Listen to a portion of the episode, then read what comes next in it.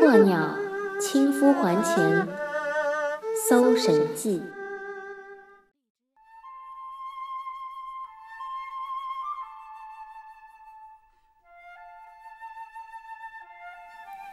在日本，有关妖怪的传说五花八门，种类繁多，贯穿了整个日本历史。在日本各地的图书馆，妖怪类书籍十分常见。妖怪学亦是一门公认的学问。据各类民间传说和文献记载，日本有大约六百种妖怪，自古便有“妖怪列岛”一称。然而，除了少量的本土妖怪和来自印度的妖怪之外，约七成的日本妖怪原型来自中国。例如，天狗原先是来自于中国的《山海经》中的犬怪。传到日本后，渐渐和佛教中的天魔、神教中的山神等结合起来，融合成为现代的形象。今天，茉莉想要分享给大家的第一个志怪故事，就是阴阳师玩家耳熟能详的孤鹤鸟。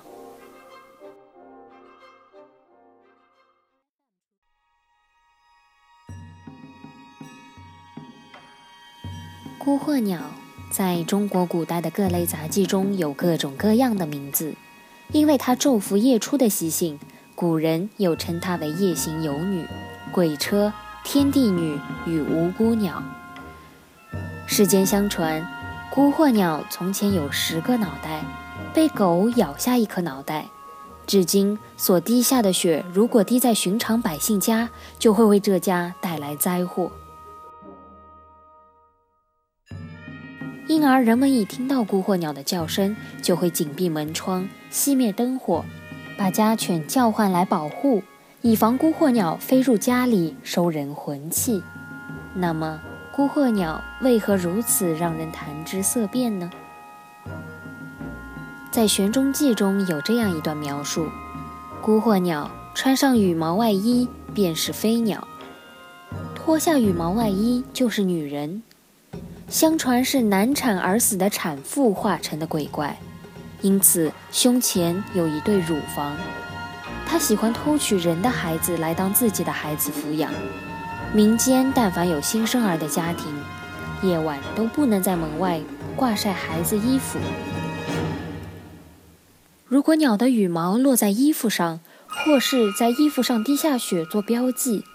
那么小孩就会无缘无故患上惊痫，或是起疹块儿。古时的湖北尤其多。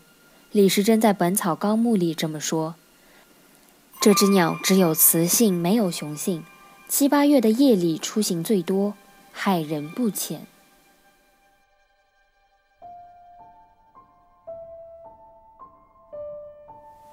作为妖怪的原产地。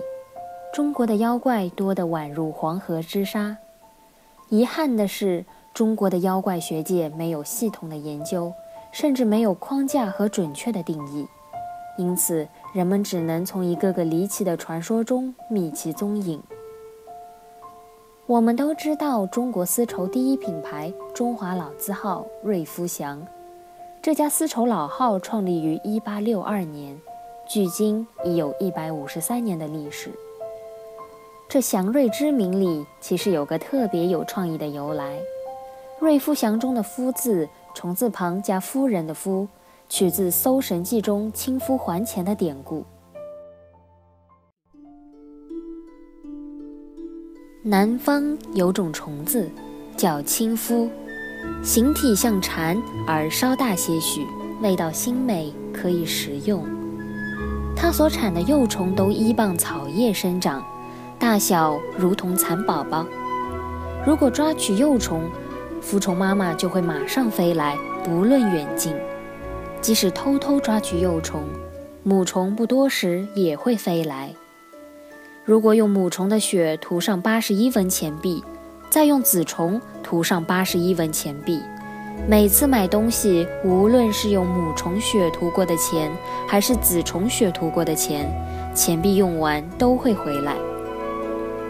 因而，瑞福祥的得名寓意生意兴隆、财源茂盛。它一字双关，十分有趣。说到蚕，搜神记》里还有一个十分有想象力、细细思之又不寒而栗的故事，在明天的节目里，茉莉讲给你听。